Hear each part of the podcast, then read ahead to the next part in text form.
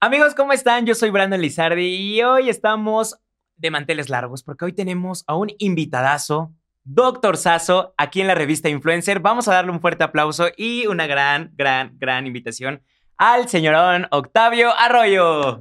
Mejor conocido como Mr. Doctor. Muchas gracias, amigos. Muchas, muchas, muchas gracias. Un, ¿Cómo un gran orgullo eh, estar acá. Yo ya había visto la revista desde hace un par de, Ah, de- qué bueno. de meses. Los ubicaba Sí. y este y dije que ojalá algún día me inviten y qué bueno Ay, que se dio la ahí, dices. Quiero estar ahí Yo en esa quiero- pared que no- ustedes no ven. Yo la quiero pero firmar. Yo la quiero firmar, ahorita la voy a firmar. Y, y ahora que estaba revisando que tenían un podcast, eh, vi que estaba también este Pedro, Ajá. Pedro Prieto. Pues me quedaron mal. Ah, no es Ah. cierto, no es cierto. Y yo, ay, no, No. Pero qué bueno, qué bueno que estamos acá para poder platicar, echar el chismecito y, y contarles todo lo que ustedes quieran saber. se dio la oportunidad y ya estás aquí. Así Bienvenido es. y pues Muchas vamos a- a, gracias. empezar. Creo que sí, amigo. ¿Cómo iniciaste? ¿Cómo empezó este, este Mr. Doctor? Mr. Doctor. Pues nada, eh, yo soy médico internista, esa es mi Exacto. especialidad. Hice la especialidad eh, aquí en la Ciudad de México, en parte, en el Hospital Gea González. Después continué ahí en Puebla. Y em, terminé, yo desde niño siempre quise estudiar algo relacionado con el entretenimiento, pero mis papás me dijeron, no, de eso no vas a vivir. Y ahora les digo como el TikTok, adivina dónde estoy. Adivina ¿A dónde, dónde estoy. estoy? Y pues nada, siempre busqué como esta forma de expresar el entretenimiento. Em, desde niño escribía obras de teatro. En estas fechas que es de noviembre se me daba bastante bien escribir lo de las calaveritas, lo de hacer cuentos. Y en la prepa fue donde más exploté eso. Escribía las obras de teatro, las dirigía, las actuaba. Las presentamos em, de donde soy, que se llama San Martín Texmelucan. Es un pueblo que está cerca de, de Puebla. Y, em, pero pues mis papás lo vieron como un hobby. Como desde niño también dije que quería estudiar medicina, aunque no había una razón en específico, eh, pues ellos se quedaron con esa idea. Claro. Dijeron, pues este niño es listo, le va bien en la escuela, quiere ser doctor, pues que no desaproveche esa capacidad que tiene académica. Y pues ya entré a la UAP, eh, poco a poco se fue perdiendo como, no el gusto, pero la oportunidad de hacerlo. Ya a la mitad de la especialidad, en medio de un cuadro de depresión, eh, como que me reencontré con muchas cosas, apareció la página de Facebook, así fue como comenzó en 2016 como una página de Facebook. Eh, poco a poco fue creciendo, vino Snapchat en 2017, hago algunos videos en Snapchat que se vuelven virales, hablando de temas de salud, De salud. pero eh, personificando situaciones que como médicos nos enfrentamos, pero que también la gente se identificaba sin ser médico, se identificaba, ah, sí, yo conozco a un señor que se comporta así, Sí. o este, O que tiene así, eso. o que tiene esto, sí, o esa enfermera, sí es cierto, yo conozco enfermeras que son así. Entonces, eh, la gente hizo mucho match. Después de ahí acabo la especialidad en 2018.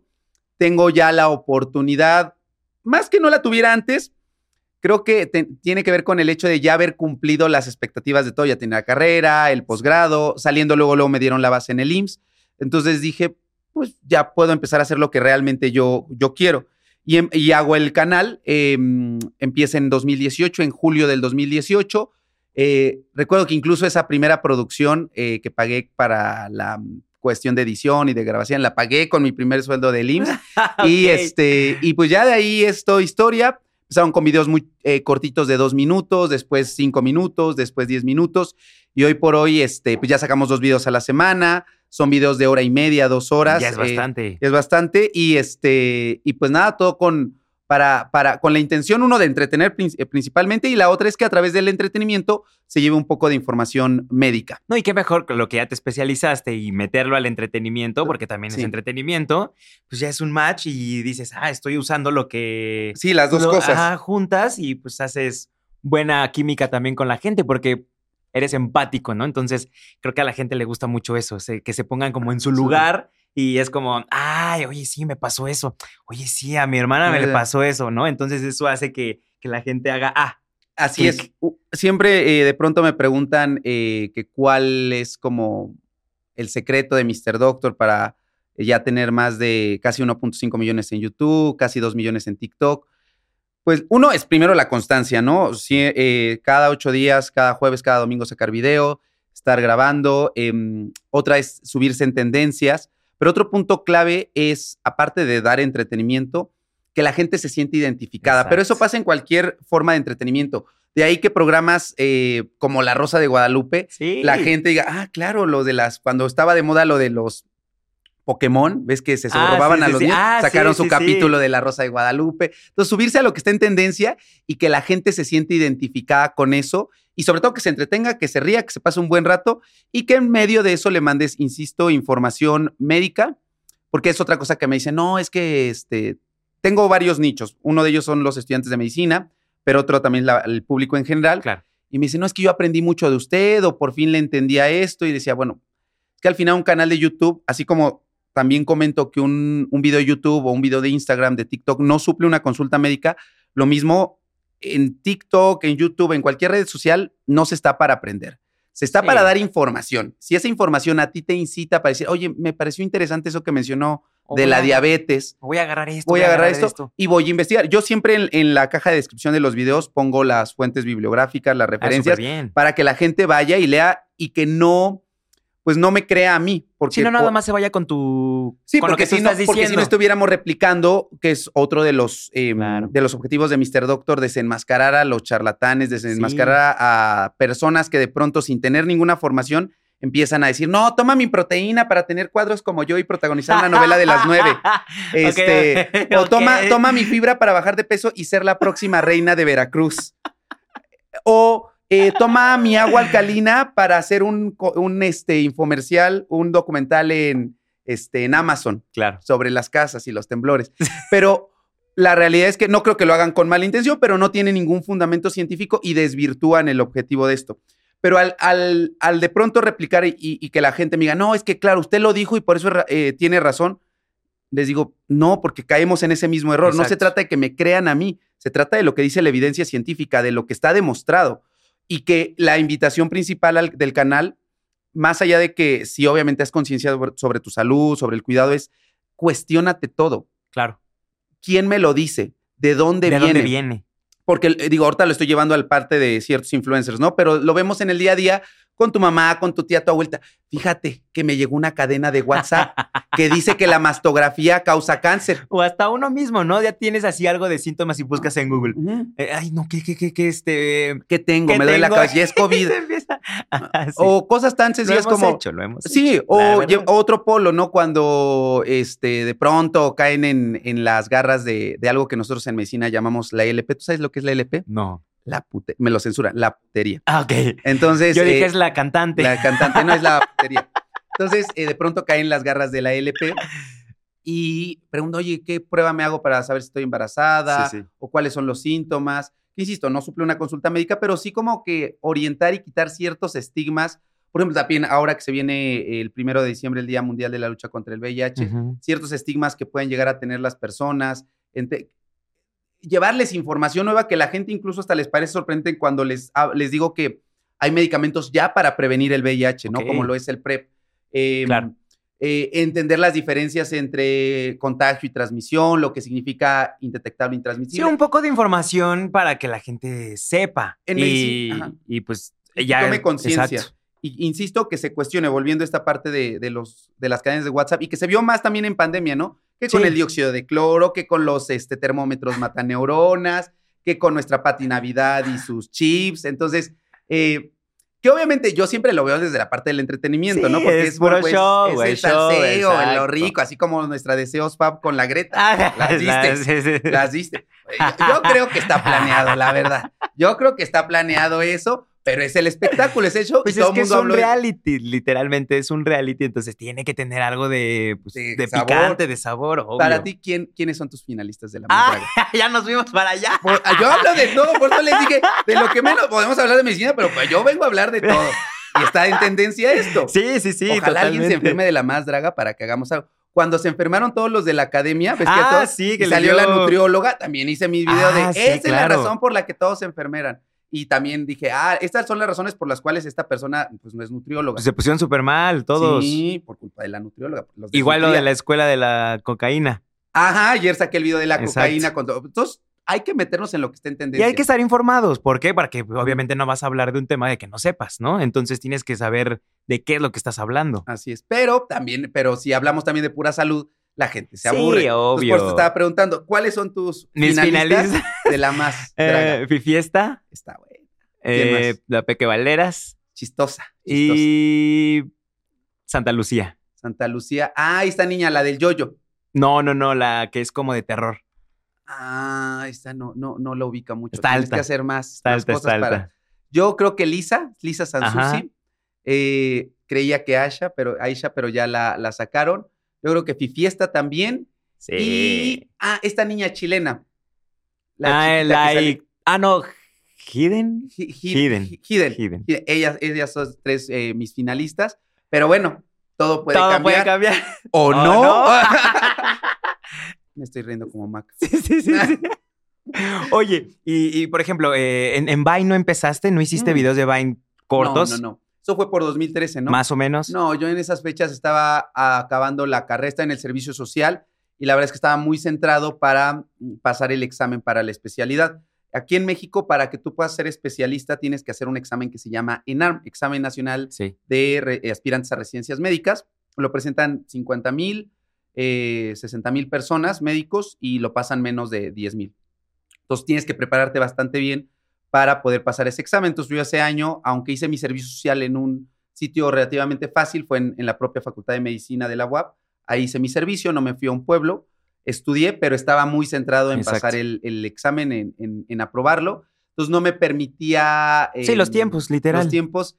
Y, y fíjate que sigo siendo un poco tonto para utilizar las redes sociales. Hay cosas ¿Sí? que me, me siguen fallando ahí. Yo, por ejemplo, también la tecnología, yo no edito. O sea, tú ningún- lo que te iba a preguntar, ¿tú editas? No, no, nada. no, no, O sea, alguien desde más. el inicio, desde el primer video que subí, lo hice con, este, con una productora, primero acá en México, ahora con los chicos de Ucrania y en Puebla. Pero, pero no, no, no, ni me daría tiempo y soy muy así de, "Ay, no, no, no, no, no. Sí, no. O Lo la que- voy a regar. Sí, la- Sí, sí. Lo que sí hago son todos mis guiones, eso sí, detallados Exacto. punto por punto, de que aquí quiero que vaya esto, aquí va este video, aquí va esta imagen, y ya se los doy y antes de grabarlo, pues este, ya lo, lo- también lo hago en teleprompter y ya vamos diciendo ahí las cosas para que fluya más rápido y también para que ellos no les cueste trabajo estar editando. Sí. O sea, ya van sobre lo que tienen que cortar. Y ya tienes este estipulado todo el guion y ya nada más lo lees y vámonos, ¿no? Que Y lo vamos. editen. Que aún así, te digo que los videos duran, o por ejemplo, el de hoy va a durar el producto final como una hora y media, que es es chisme cine. bastante. Entonces nos tardamos como dos horas y media en grabar, ves que, que se cambia la batería, hay que quitarla. sí. que el audio hay que volverlo. Entonces, sí es de pronto un poco cansado. Por eso yo eh, dos días a la semana no doy consulta, simplemente me dedico a escribir todo el día y en la noche este, a grabar para que el video salga. Grabamos el martes, sale el jueves. Grabamos el jueves, Sale el domingo. sale el domingo. Entonces, este, ya algunas cosas podemos irnos adelantando poco a poco, pero la realidad es que siempre es esta dinámica. Y Sí, también sí. por eso es que terminé renunciando al, al IMSS, porque si no, no me daría tiempo para. No, ya no para tendrías cosas, para... para venir aquí. oh, ah, exacto. Para venir al chisme, sí, porque aparte, ahorita que son como las 3, 4 de la tarde, ¿no? Más o menos. Más o menos. Entonces, no, este, hasta hace un año y medio estaría en el IMSS dando consultas y rápido. ¿Cuánto tiempo estuviste ahí en el IMSS? 2018 al 2021, marzo del 2021. Pero ya estabas haciendo contenido también para redes. Sí, estaba haciendo. Y justo, pues, en el híbrido de la pandemia, uno de los repuntes, o más bien uno de las despuntes de Mr. Doctor fue en la pandemia porque sacaba muchos videos de COVID, De las vacunas, desmentir como todas las mentiras. Entonces hay un, un despunte. Y después de la segunda ola, después de que me pusieron mis dos dosis de Pfizer, dije, vámonos. Entonces me- me- primero lo pedí como una licencia de seis meses. Como ya tenía la base, me podían dar licencia, que no querían porque no, hay, no, no había internistas que suplieran mi ausencia. Pero ya después regreso en septiembre, regreso como el primero de septiembre. Y ese primer día que regresé, me di cuenta de algo que siempre se comenta, pero que nunca lo había experimentado, no me había dado cuenta, que es que los médicos nos desensibilizamos. Sí. Porque es algo muy frecuente que me dicen, oye, ¿no te, no te duele que la gente se muera? O, o no?" Sí, Yo, sí, sí. La verdad es que nunca me lo había cuestionado desde que estaba en la escuela, en el internado, en la residencia. Era como, no. No. O sea, sí entiendo que se muere y hay que tener un poco de respeto, más bien respeto a todo esto, pero hasta ahí. Pero esa vez tenía seis meses que no me había alejado tanto del hospital. No me dejé totalmente de la medicina, en parte por los videos y también porque seguía dando mi consulta particular. Ok. Pero, este, pero de estar en un hospital tenía fácil 10 años de haber estado constantemente en un hospital. Entonces, no, no, este, nunca me había alejado tanto tiempo. Regreso y ese día estaba ya mal una paciente, una chava de veintitantos años, ya tenía Ay. insuficiencia hepática terminal, ya, o sea, ya los familiares sabían que iba a fallecer. Pero esa vez que eh, murió en la tarde, yo pasé visita, de ahí me fui a dar consulta a, mm, dentro del IMSS y, y me llaman para decirme que, había, que ya estaba ya falleciendo, estaba. entonces voy a acercar, me voy a acercar este, veo que fallece y entonces veo la escena y sí me conmueve y sí me, sí me hace sentir mal, tanto porque había fallecido una persona y me cayó ahí el 20, como también reflexionar Que estaba que muy me había- o joven. sea, que y aparte no, joven, ¿no? que yo me había desensibilizado. O sea, o sea, sí, obviamente que estaba joven y todo esto, la muerte por sí misma, Exacto. independientemente de la edad, fue y ver la escena, pero comprender que había perdido muchas cosas mías, eh, que en ese momento se vio por la parte de, se- de sensibiliza- de sensibilización, pero también otras cosas, decir, mira, o sea, sí abandonaste muchos sueños como la parte del entretenimiento, ¿dónde quedó esto de, de ir a hacer este, obras de teatro? Claro. Dije, no. Entonces ya fui al día siguiente, metí mi renuncia y dije, ya me voy de aquí. Y me dijo, no, es que la tiene que pedir con anticipación. Le dije, ¿cuál anticipación? Ya me- o sea, no, pero de todos modos no lo voy a venir. No, pero lo podemos correr. Pues sí, de hecho me voy a ir. O sea, córranme, no me O sea, importa. O sea, no me importa. no yo me voy a estar. Entonces ya me la tenía dando, este, aceptando bien, me salí bien del IMSS. Me dijo, cuando quiera regresar, regrese. Y tan, tan. Fue, nada, regresé tres días al IMSS en septiembre y desde septiembre ya. Pero mira cómo es la vida, ¿no? O sea, cómo Sí. una persona que, que falleció en ese momento te hizo reflexionar y decir, ¿sabes qué? O sea, sí me gusta, pero lo mío, lo mío es lo que siempre soñé de niño, ¿no? Y no es que no sea lo mío, o sea, hubo un tiempo Sí, en el sí, cual sí. sí, sí mm, sentía que había desperdiciado 10 años de mi vida cumpliendo las expectativas de las demás personas, de mis papás, del que dirán, del decir, tienes que tener una carrera, después un posgrado, después una base, porque es lo que comúnmente le enseñan a la población, nuestros papás crecieron con eso, ¿no? Entonces, eh, dije, ya les cumplí a todos, le agarré cariño, siempre, siempre digo, eh, pongo el ejemplo, no sé si tú, ¿tú de qué año eres? Del 95. 95, entonces tienes 27 años, 27. como Dana Paola. Ajá. Pero seguramente te tocó una, te tocó una novela que Todas, se yo vi llama todas. Amor Real, Ah, sí, pero no. con. Adela Noriega y con este Mauricio Islas, Islas. y con Fernando Colunga. En esta telenovela, al personaje de Matilde, que interpretado por Adela Noriega, está enamorado de, de este del capitán, ¿no? De, de Mauricio sí. Islas, pero la obligan a casarse con este Manuel Fuentes Guerra, que es Fernando Colunga.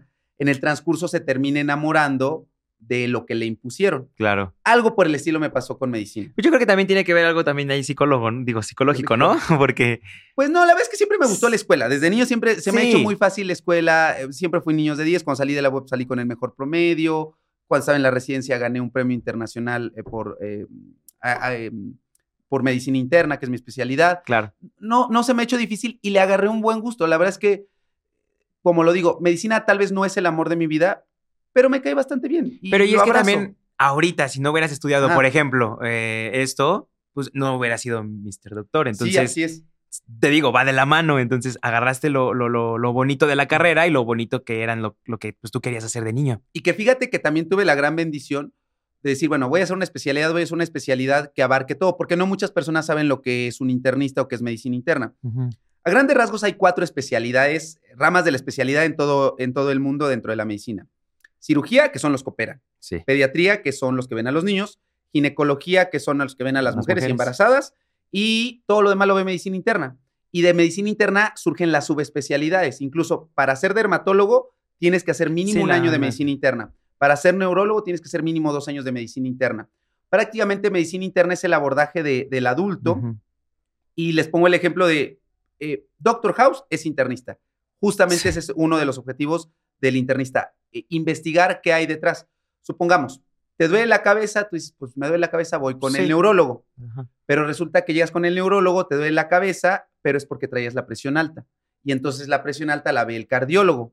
Entonces llegas con el cardiólogo y te dice, ah, sí, pero estás muy joven y no tienes factores de riesgo, ¿por qué tendrías que tener la presión elevada a los 27? Y entonces resulta que te investiga y tienes un tumor en la glándula suprarrenal Ay, torre. que, se- que libera adrenalina y cortisol. Y entonces resulta que esto lo tenía que ver el endocrinólogo. Entonces, No, todo este pues caminito se te lo pudiste haber ahorrado con el internista, porque el internista hace el abordaje y dice, a ver, te duele la cabeza, ¿desde cuándo? Hace un abordaje integral como Doctor Hace House. lo que hace. Ajá, exactamente. Es- eso, es un Doctor investigador. House. Y el otro punto es, supongamos, tienes a tu abuelita que tiene diabetes. Eso lo tendría que ver el endocrinólogo. Pero también tiene eh, artritis reumatoide. Y entonces lo tiene que ver el reumatólogo.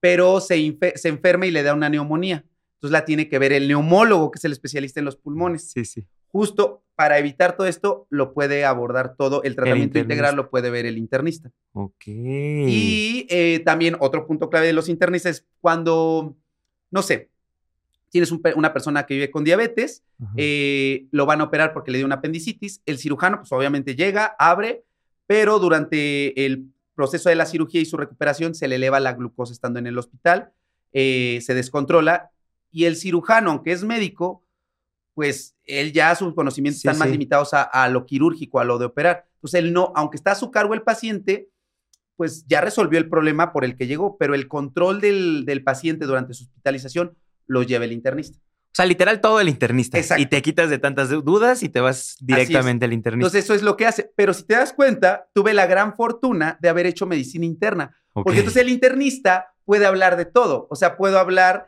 desde intoxicaciones como sí, sí. ayer de los niños, pero puedo hablar de tuberculosis, pero puedo hablar, esta es la razón por la cual se murió Fernando del Solar. Puedo hablar del linfoma de Hodgkin. Esta es la razón por la cual eh, el papá de Galilea Montija se murió si estaba vacunado, que de hecho son títulos de los videos.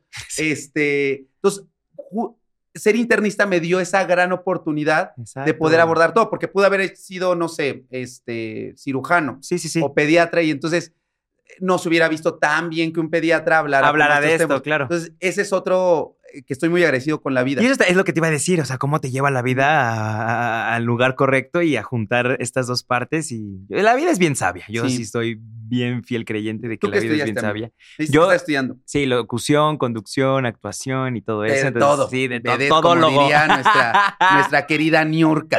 Oye, ¿y qué fue lo- lo- algo que te haya marcado a lo largo de, de tu carrera haciendo doctor? Mm, no les voy a mentir, la realidad es que no hubo algún caso médico. Digo, hay muchos interesantes que de, de hecho son temas de mis, de, de algunos videos cuando cu- cuento algún story time. em, pero así un suceso propio de la medicina que me haya marcado, no. Pero sí hubo un parteaguas, que fue el episodio de depresión en el 2015, cuando yo estaba acá en la Ciudad de México en el segundo año de la especialidad. Em, estuve muy mal. Afortunadamente no llegó a, a ideas suicidas, cosas por el estilo, pero la, real- la realidad es que yo no me encontraba. Yo ya no sabía para dónde ir, no, no, no me sentía cómodo, estaba muy estudiando. mal, estaba estudiando, estaba la especialidad, estaba en el Quea González, eh, haciendo la, el segundo año de la especialidad ahí en Tlalpan, al sur de la ciudad, y no me sentía, no me sentía yo. Sí. Entonces, a pesar que ya llevaba varias meses en terapia, varios meses tomando el, el fármaco, sentía que algo me faltaba. Y regreso a Puebla eh, pensando que ahí me voy a encontrar un poco mejor. Sí me ayudó, pero aún así hubo, hu- hubo todavía un, un, un tropiezo más porque yo regreso a un hospital, hay problemas en ese hospital y entonces me quedo como un mes, dos meses sin, sin saber a dónde, dónde iba a continuar por tercera vez o en un tercer hospital especialidad. Y en ese lapso, en esos seis semanas, fue que teniendo tiempo libre, creó la página de Facebook como una página de memes para médicos. Ok. ¿Tú los Eh, hacías? Sí, yo los hacía, porque digo que siempre se me dio muy bien lo de, Ok, sí, de sí, sí. escribir lo de las calaveritas. Ganaba premios y todo. Entonces, eh, los memes se me dan muy fácil. O sea, la- esta parte de la creatividad es muy, muy, muy sencilla para mí. Entonces dije, ah, sí, me gustó, me gustó. Y en ese tiempo en Facebook el algoritmo era muy parecido al de TikTok, que Mm, sí, crecías o muy, menos, muy rápido. O sea, de, eh, recuerdo que empecé 14 mil seguidores, después dos semanas 30 mil, un mes 60 O sea, mil. se fue O yendo sea, se para fue muy rápido y me llamó mucho la atención que a los memes, aunque eran paramédicos, la gente le entendía. Sí, sí. Entonces dije, voy a, no se llamaba así, se llamaba Acción Poética Medicina. La página de Facebook. Dije, no, es un nombre muy largo. Hay que darle algo concreto que entiendan que es medicina. Y yo. pero que hay memes. Pero que hay memes, pero que es un doctor, pero que puede ser esto un personaje más adelante. Desde ahí dije, esto se puede, tontamente, pues no, nunca he visto en contacto con redes, dije, pues estas personas, llegas a tener 100 mil, dije, estas personas se pueden ir a YouTube en algún momento. Mal, todas las redes son distintas, cada plataforma Sí, tiene claro. su forma de crecimiento, pero dije, en algún momento voy a poder hacer videos. De hecho, abrí el canal, Ajá. no subía nada, pero hay, por eso si ustedes entran al canal se van a dar cuenta que la fecha que se abrió fue en 2016, aunque los videos formalmente en 2018. 2018. Y este, pero ese fue un, un punto clave para mí porque en esas semanas yo no sabía realmente si iba a acabar la especialidad, si no la iba a acabar, qué iba a pasar conmigo. Eh, fue momentos de, de reencontrarme conmigo mismo, pero fue algo más personal, más que de la carrera. No, o sea, te puedo mencionar casos Sí, muy interesantes, personal. pero interesantes, pero un caso que diga, no, es que a partir de este caso yo reflexioné y aprendí Y a amar que la sí vida. pasó, ¿no? Con la chava que... que- no, que- pero no fue por la chava. Yo creo que era Bueno, fue cuestión de en el tiempo. momento, ¿no? O sea, yo creo que llegó ese momento y dijiste ahí, "Ah, Sí, pero haz de cuenta que, o sea, no voy a, no voy a mentir. De pronto en el IMSS hay tantos pacientes, Sí. cosa distinta a lo mejor aquí en Ciudad de México, en la zona de hospitales, donde son pocos pacientes y se abordan de manera más integral.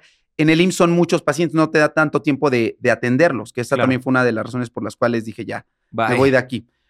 Entonces ese día ya habían firmado un consentimiento de que cuando cayera la paciente en paro no se dieran maniobras de reanimación. Porque, el pronóstico sabían ya sabían iban. que iba, exacto.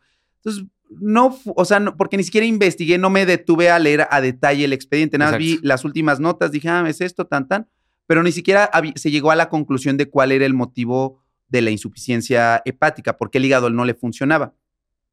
Entonces, tengo casos donde sí, este, se aborda al paciente y vamos hasta las últimas consecuencias investigar qué fue.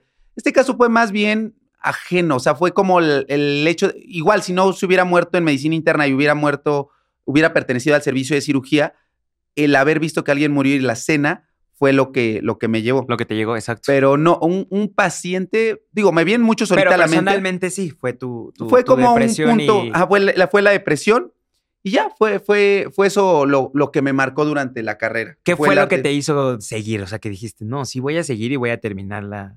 La especialidad, pues, ah, bueno, para los que no sepan, la especialidad no se hace en una escuela, Sí, no. se hace en el hospital. Se toman clases, obviamente, hay un programa académico que lleva, el hospital está avalado por una universidad, por ejemplo, aquí en el que estaba avalado, está avalado por la UNAM, allá en, en los hospitales de Puebla están avalados por la UAP, entonces hay un programa, pero prácticamente todo se hace en el hospital, las Ok. guardias, todo.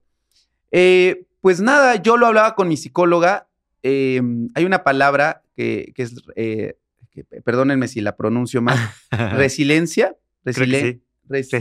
resiliencia. Hay que ser Resiliente. resiliente. ¿Sí, resiliente? No, no residente, resil, resiliencia. ¿Resiliencia? ¿Cómo, cómo? Dice, dice Sammy, ¿cómo? Así, Re- resi- re- resiliencia, re- resi- resili- re- resiliencia, resiliencia, ¿no? ¿Cómo, Resiliencia, cómo ¿no? resiliencia, no?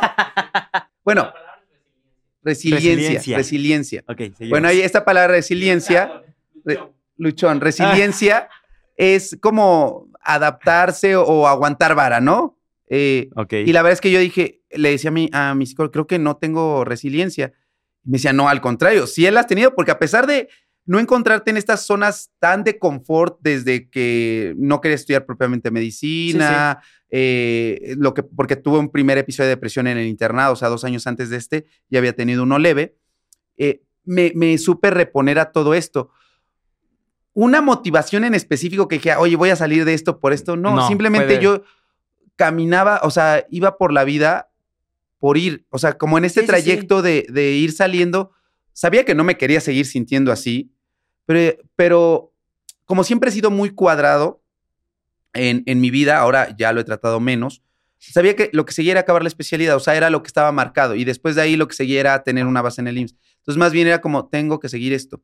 Y justo cuando tengo la base, cuando me cae a mí el 20, también digo, oye, ya, o sea, ¿y qué sigue de aquí? Claro. De hecho, cuando estaba en la depresión, te decía que, que yo sentía que ya mi vida se había acabado. acabado. Tenía 20, tenía tu edad, y decía, "Ay, es que no he hecho nada en mi vida. O sea, estoy en el segundo año de la Pero especialidad. eso nos pasa a todos, ¿no? Llega un momento de- en los 20 que, es- que- Sí. que sientes que ya se te fue. Es que a mí nunca me había pasado, porque, por ejemplo, en la adolescencia nunca tuve ningún conflicto personal, nada, o sea, nunca, nunca, nunca me había sentido, siempre, siempre fui una persona que era para adelante, para adelante, para adelante, y en ese periodo fue como, Sí, ya no quería el- hacer nada, dejé de ir al hospital, este, faltaba, me la pasaba llorando todo el tiempo, eh, fue, fue muy feo, me, de hecho, por eso la Ciudad de México me gusta mucho em, venir, pero siempre que entro eh, me, me trae un toque de nostalgia. O un flashback podría ser, ¿no? No tanto flashback, porque eso lo estuve manejando ahora y desde hace dos años que retomé la terapia.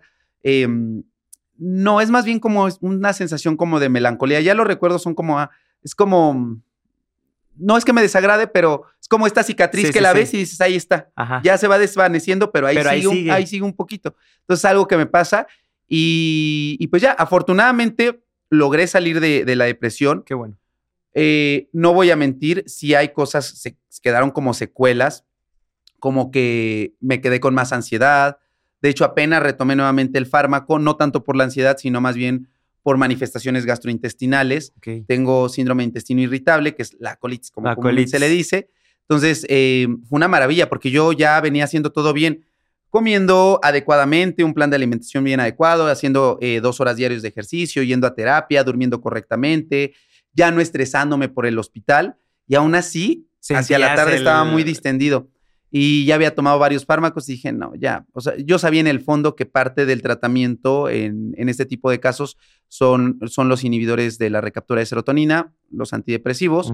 Entonces, este, dije, voy, ya, voy a, voy a tomarlo nuevamente. Fui con, preferir con el psiquiatra para iniciarlo, porque ya había ido con un gastro, pero ah, ahí experimenté algo que yo sabía, pero tal vez nunca me había tocado vivirlo tan de cerca, que es de pronto los médicos se tardan como 15, 20 minutos en dar una consulta y no te preguntan.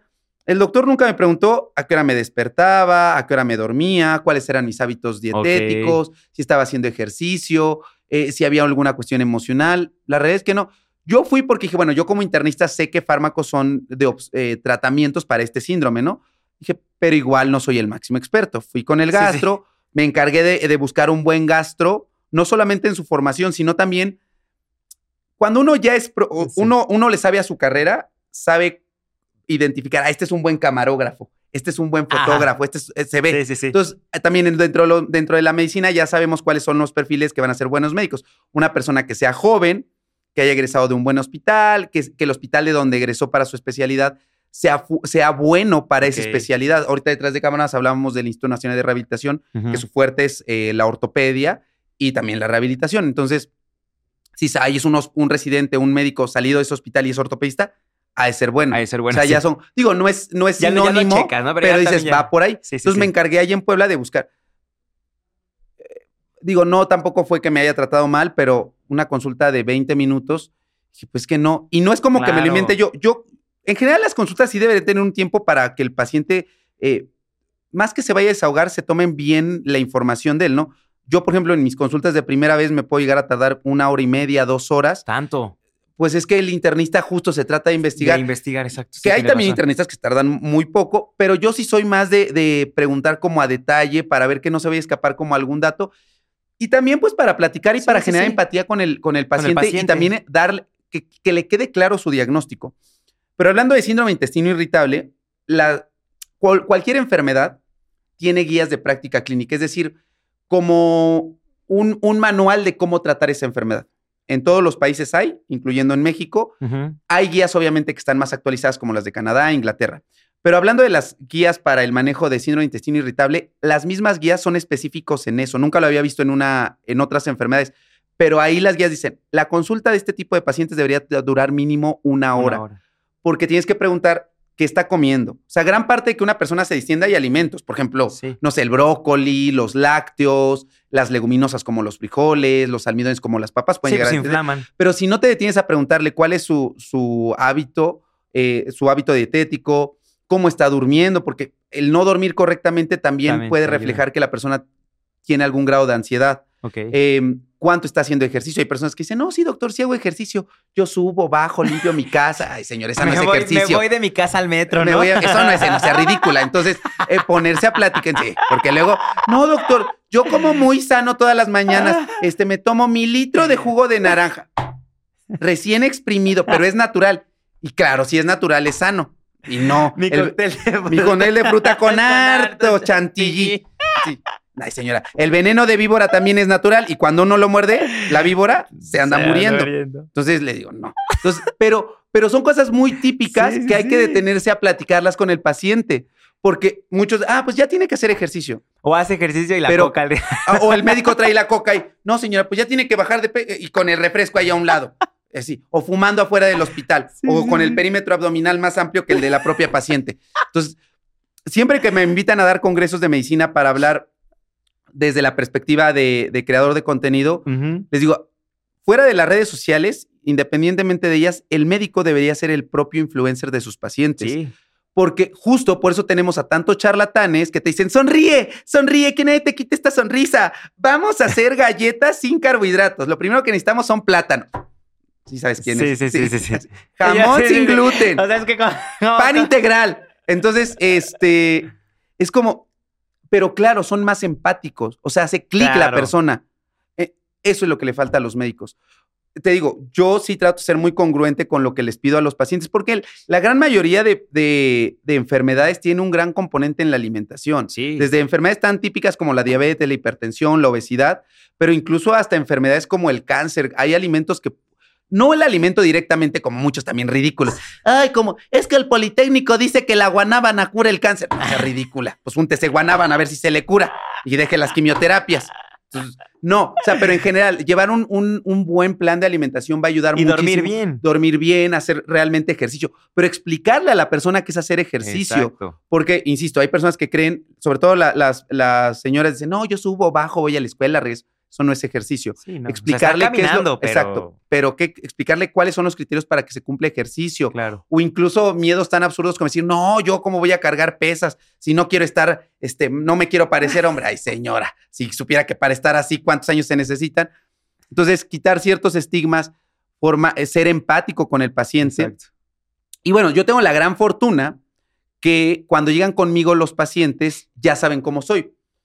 Como, como seguramente ya ahorita estará en mejor contexto, yo empecé haciendo contenido por mi mero gusto de entretener. Claro. Nunca lo hice con la intención de, oigan, vengan a consulta conmigo. Sí, Nunca. sí. De hecho, ni tenía mi número ni nada. No, y hasta la fue fecha. más porque querer también cumplir tu sueño de ser... De entretener. Exacto. De entretener. Más allá de que fuera con la medicina, con alguna otra cosa, que ahorita vamos eh. a hablar que, que lo hago también en otro aspecto, pero bueno. Eh, pero me empezaron como a buscar. Sí. Cuando de pronto tú tienes alguna situación médica, no sé, Dios no lo quiera, te fracturas. Ajá. Dices, ay, necesito un ortopedista, ¿con quién voy? Entonces tu, tu prima te dice, mira, este ortopedista es muy bueno. Te dicen que es bueno, pero no lo conoces, no sabes si te va a caer bien, cómo va a ser, cómo Sí, porque te va a también tiene tratar. mucho que ver eso. La cómo empatía, la relación médico-paciente. Exacto. Porque si te llevas bien, hasta te da gusto ir y dices, ay, voy a ir al Y lo hemos visto con a nuestros dentista". papás. Yo lo Sí. vi con mi papá. Cuando íbamos con el médico, luego de- le daba cuatro medicamentos. Yo recuerdo bastante niño una vez. Y nada más se compró dos. Y yo, ¿y por qué no te tomas los otros cuatro? No, porque es que estos dos, por- porque justamente faltó esta empatía, esta relación médico-paciente para convencerlo De que lo haga. de que lo haga. El problema con los médicos es que en su ego dicen, no, ¿cómo? Yo, a ver, yo soy médico, yo tengo el- la carrera, la especialidad, el sí, posgrado. sí. Ya por el simple hecho de ser yo, ya me tienen que creer. Entonces no se toman el tiempo de empatizar y justamente de convencer. Que entiendo su postura, no tienen por qué convencer, al final es la salud de la otra persona. Sí. Pero está, lo que tiene que entender la- el médico es que al final es también un prestador de un servicio. Totalmente. Tú puedes ir a un restaurante y la comida puede estar buenísima y ser el mejor chef, pero si el servicio no es bueno, Ya no vas a regresar. no vas a regresar por más rica que esté y puedes irte al restaurante Sí. de frente y a lo mejor no está tan buena. Pero te, te, Pero te atendieron atendieron bien. Eso. Sí. Entonces lo mismo pasa co- con estas situaciones de que el médico tiene que aprender a convencer a su paciente, enamorarlo y hacerlo sentir seguro que lo que le va a estar dando es esto. Claro, está respaldado Sí, por la evidencia sí. científica, pero al paciente no le importa eso. Pero es que imagínate si vas con un doctor que te trata de la fregada y es el mejor doctor del, de, por ejemplo, del, de. México, ya no vas a regresar porque te trata de la fregada. O aunque no te, que los he conocido, que todavía que van a pagar la consulta particular, los Se enojan. se enojan. Y yo, pues, pero ¿por qué Ese te es tu enoja? trabajo. Es como Pues cuando sí. alguien no te, te atiende mal y no, pues, se ve que amas tu Ah, trabajo. Sí, exacto. Pero menos te va a acercar. Pero aunque no te trate mal, o sea, si, Sí, se- sí. si no hay una buena relación, Sí. Este, pues no va a fluir las cosas. Pero antes de esto, justamente estamos hablando, ¿por qué estamos hablando de la relación? Es que yo les digo que voy. yo también, vengo, yo también voy así. ¿Por qué estamos hablando de la relación Eh, de médico-paciente? Por Ah, el sí, por gastro, la colitis. Ajá, entonces dije, pues no, este no, no, no, no jala. Y ya fue que, que dije, no, mejor voy con el psiquiatra para que me Ok. prescriba el fármaco, que yo sabía cuál fármaco era, ¿no? O sea, qué grupo de fármacos son los más apropiados para el síndrome de intestino irritable. Este, pero dije, de todos modos voy con un psiquiatra para que me dé su perspectiva justamente como experto en este grupo de fármacos. Y ahorita que decías de, de la empatía con el doctor, con el paciente, también tiene que ver eso con, con entretener a la gente para Sí. que hagas clic con la otra persona. Sí. Porque si haces esa empatía entre el espectador con lo que tú estás haciendo, pues, Ya, ya, bueno, los tienes. Ya- y ya me acordé por qué lo estábamos mencionando. Por esto que te decía que si te fracturabas, ibas con Ah, este médico sí, y no sabías. Eh, en mi caso, ya se rompió esa barrera. Porque cuando van conmigo ya saben cómo soy. Sí. Ya saben que tengo este humor un tanto ácido, ya saben que digo las cosas dire- derechas, que no me ando por las cuerdas, que no les voy a decir, oye, tómate este, este menjurje para que te mejore la, la glucosa. No, o sea, ya saben cuál es. Y eso me ayuda a que, claro, ya saben con quién van a ir. Claro. Y eso ayuda a que se ape- puedan apegar más al- a mi tratamiento, al tratamiento que yo les puedo instaurar, pero no todos los médicos o no todos los prestadores de cualquier servicio eh, tienen ese filtro. De ahí la importancia de hoy saber que las redes sociales son una ventana para poder acercarte a las personas y sepan cómo eres tú. Y para todo, o sea, doctores. Doctores, el restaurante, abogados, todo, boleros, todo, todo, hasta para zapatos. Encontré una de zapatos bien buena porque yo siempre ocupo zapatos blancos. eh, que curiosamente nunca me gustó vestirme de blanco durante mira. la universidad. Ahora me, me- Blanco, me gusta blanco, y ahora me gusta. Pero ven que luego se quedan bien sucios. Y Sí. luego cuando uno va a fiestas, que apenas fui a lo, a lo del Bitcoin, muy buena, muy buen chisme. Te enteraste que mm, échale, en, el- en el, échale. en el Brancast te pelearon este Fede y Antrax. No, no supe. Si, si los ubicas. Sí, sí, sí. Bueno, se pelearon. Yo no los vi, los separó Bert. Pero bueno, ese día la fiesta estuvo buena y se ensuciaron mis zapatos. Ah, sí, en un antro. no, ¿no fue en la antro? fiesta, fue, fue por, ah, pues por aquí cerquita. Ok. Fue por este el autódromo. Ah, Dentro del cerca. autódromo fue, eh, no, el hipódromo. Sí es el hipódromo, El ¿no? de la Condesa. No, el, el hipódromo de las Américas. Ok, exacto. ok. Fue ahí y este se pelearon y fue la fiesta ahí. Ok. Entonces, pues acabaron No mis sé. zapatos sucios y encontré unos donde los limpian bien pad y los encontré gracias a Instagram. Ahí está, es que Entonces, ya ven por eso. Sí sirve, pues Entonces, es que sirve. todo, todo, todo pero ayuda. no sabía quién me iba a atender. Por eso es que ustedes deben de dar su cara ante las redes sociales. O sea, igual, no es necesario, digo, no, no Sí, es la no. fuerza que tengan que usar, pero sí véanlo como una opción. Si a ustedes les interesa hacer contenido, muéstrense ustedes. O sea, de verdad, tienen que hacerlo. Me toca mucho que los médicos contratan a community managers para que hablen de algún tema. Nadie lo va a poder comunicar mejor que, Que tú. tú. O sea, porque tú sabes qué palabras quieres, tú sabes qué palabras. Tú no, pero es que me da pena esto. Bueno, pues este, habrá gente a la cual no le guste tu contenido y está bien. O sea, es un filtro.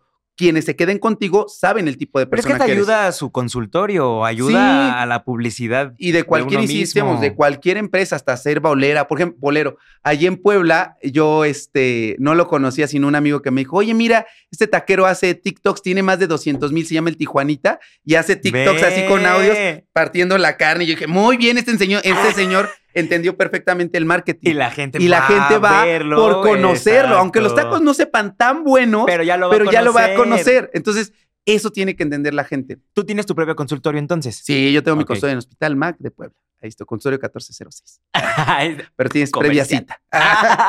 porque estamos llenos, Porque porque estamos llenos, videos. estamos llenos y bajamos mucho. Ahorita vinimos a México, luego la otra semana vamos a Guadalajara. Vamos a andar en todos lados. Ay, qué padre. Pero sí, amigo. Oye, pero por ejemplo, ¿y qué ha sido lo más difícil que ha sido ser doctor y hacer este tipo de videos?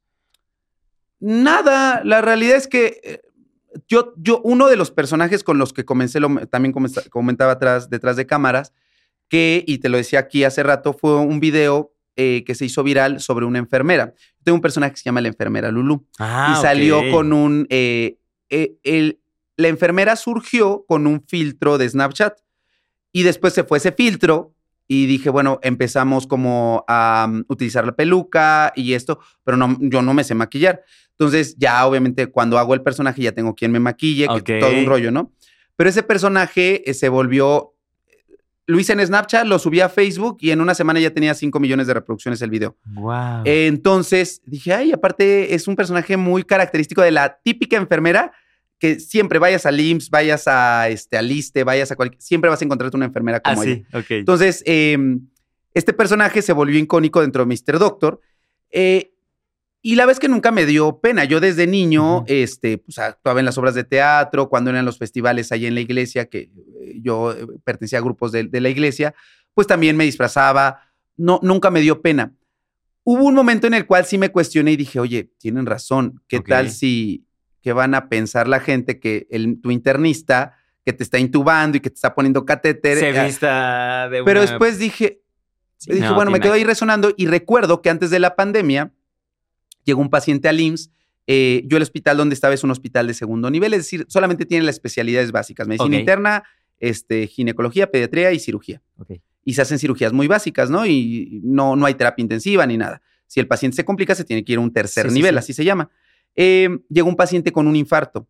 Entonces, obviamente se necesitaba hacer cateterismos y es un hospital de segundo nivel, pues aun por más internista que yo sea, pues no le puedo hacer un cateterismo. Sí, no. Entonces, tengo yo siempre que moverme para enviar a, a otro hospital de tercer nivel. Logro el envío, lo estabilizamos, lo mandamos. Después de que lo eh, le hacen el cateterismo, le va bien al paciente, lo regresan para tenerlo todavía un par de días vigilando ahí en el hospital. Y ya el último día que me voy, las hijas estaban muy agradecidas y, y comúnmente los pacientes, cuando le cae bien el médico, le dice, oiga, doctor, ¿no tendrá su número de consultorio para visitarlo por particular? Y ya, "Ah, pues eso no es nada raro. Pero lo que sí me llamó la atención es que me dicen, doctor, ¿nos puede dar su, su contacto? Y ya, este, no, mentira, no me lo pidieron. Pero dice, ay, doctor, ya tenemos su número. Lo buscamos en internet y este, y lo vamos a ir a ver, le vamos a, le vamos a marcar, porque también queremos conocer a la enfermera Lulu. Entonces fue cuando me dije, me, me- me reafirmé lo que yo sabía. O sea, las personas, al contrario, eso les genera una empatía mucho mayor el que no vean al típico doctor con la bata y con la corbata y hablando así y sí, eso. sí. Que también lo decíamos aquí antes de entrar a, a- a escena. A escena. A escena. Como estuviéramos a ridículo. Tres, Entonces estabas un- este, yo lo veo, yo lo veo como un personaje aquí. Em, Te lo que, hubieras que yo no, traído. a la enfermera Sí. Lulú. No, pero no, es que es todo un rollo. Es como mínimo una hora de maquillar a la enfermera Lulú. Pero bueno, eh, por eso es que no, nunca ando, de hecho, cuando doy consulta, no ando ni de bata, ando, Normal. me voy incluso con jeans a veces y con tenis, porque eso ro- rompe esta Rompe barrera, que puede existir ajá. con el médico, con el miedo de cómo te va a atender y de que se vea. Incluso eh, te- tengo el, el escritorio, pero ya cuando termino de hacer las preguntas básicas, ya, o sea, me hago un lado del, del escritorio para estar tú a tú con, con, con el paciente, ¿no? Entonces, em, Y creas más empatía, yo y que creo. se crea más siento, empatía. ¿no? Entonces, cuando me dijo eso la, la, los familiares, dije, sí, o sea, no me tendría por qué, o sea, no me da pena, pero ton- no te- se tendría que ir esta espinita que de pronto Sí. se quedó ahí, ¿no? Y ya después de ahí fue como Es- dije, es- es- literalmente es un tabú. así es. o Y van, sea- van siendo temas que se van, que se van quitando. Por ejemplo, hace una semana más o menos publiqué un story time de me corrieron del hospital tres veces. Y Este, esos, esos, este, eh, ¿cómo se dice? Este, letreros que Ajá. pones o... Ah, se me fue el nombre. No, no, pues no, no, no, son no, clickbait, los- porque la verdad, los títulos eh, de las los miniaturas. eh, llaman la Sí, atención. claro, Entonces, porque a la si gente le encanta. Eso lo aprendí de TV Notas y de mi Pati. Chapoy, muy buena. Eso, Pedrito eso, Sola. eso. Como yo quisiera ser como Pedrito Sola. Ese es uno de mis sueños, sentarme a platicar. Sí, sí, sí, sí, Es que es eso, es la eso. patina, la patina, la, La patina. patina. Fíjate, Pati, que sí, sí, sí, sí, sí, sí, sí, andaba por ahí. Lo vi, lo vi, Pedrito, lo vi.